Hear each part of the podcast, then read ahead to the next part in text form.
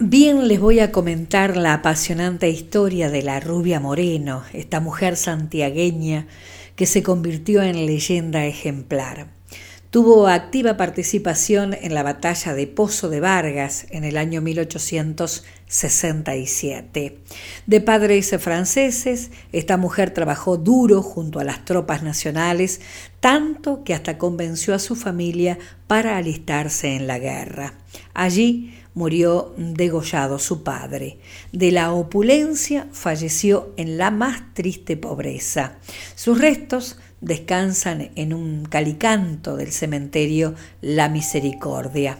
A escasos siete kilómetros del centro se levanta una histórica finca que rememora un capítulo valioso en la lucha por la libertad, enalteciendo con su nombre a una aguerrida mujer que colaboró con las tropas de Antonino Taboada. De ella poco se sabe, apenas que se llamaba Santos Moreno y que había nacido en el año 1840.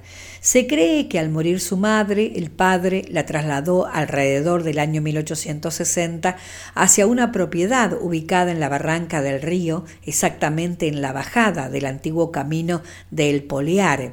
Este se comunicaba hacia San Isidro y el Salado.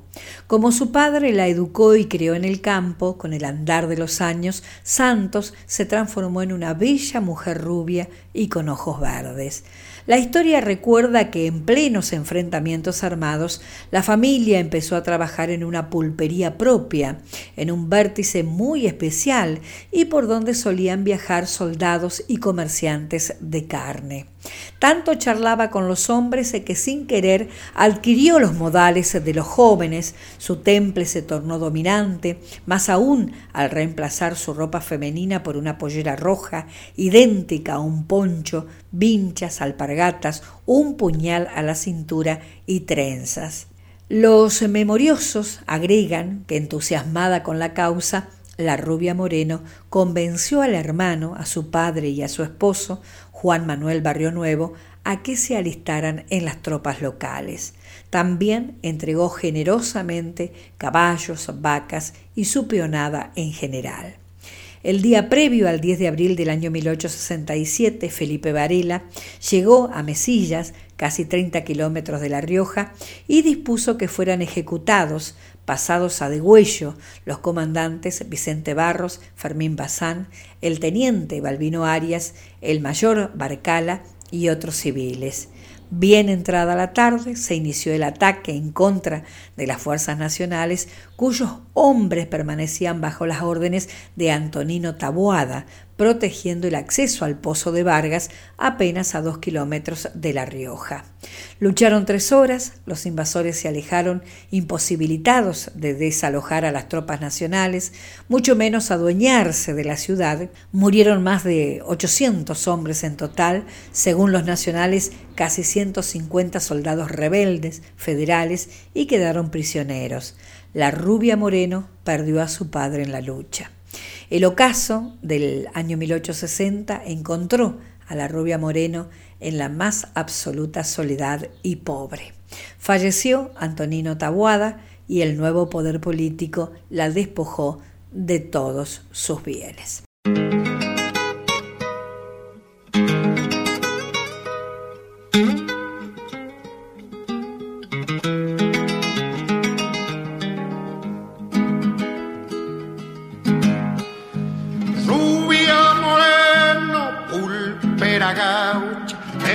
Roja, vincha y puñal. No había viajero que no te nombre sobre el antiguo camino real. No había viajero que no te nombre sobre el antiguo camino real. Echa entre el bronco, bramar del solo se oía tu voz mandar eran tus ojos dos Nazarén, bravas espuelas en el mirar. Eran tus ojos dos Nazarén, bravas espuelas en el mirar. Rubia moreno, guarda a orillas del Tu nombre heroico como figura, como figura de cuño real. Tu nombre heroico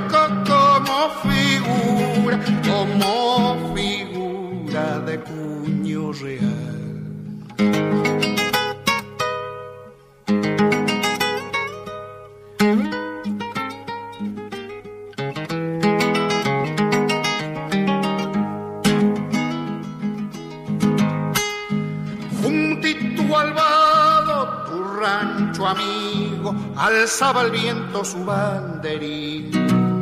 Por los carriles de cuatro vientos venía la alerta de algún clarín. Por los carriles de cuatro vientos venía la alerta de algún clarín. Tuviste amores, bella pulpera sin corazón. Era más brava que las leones de los juncales del albardo. Era más brava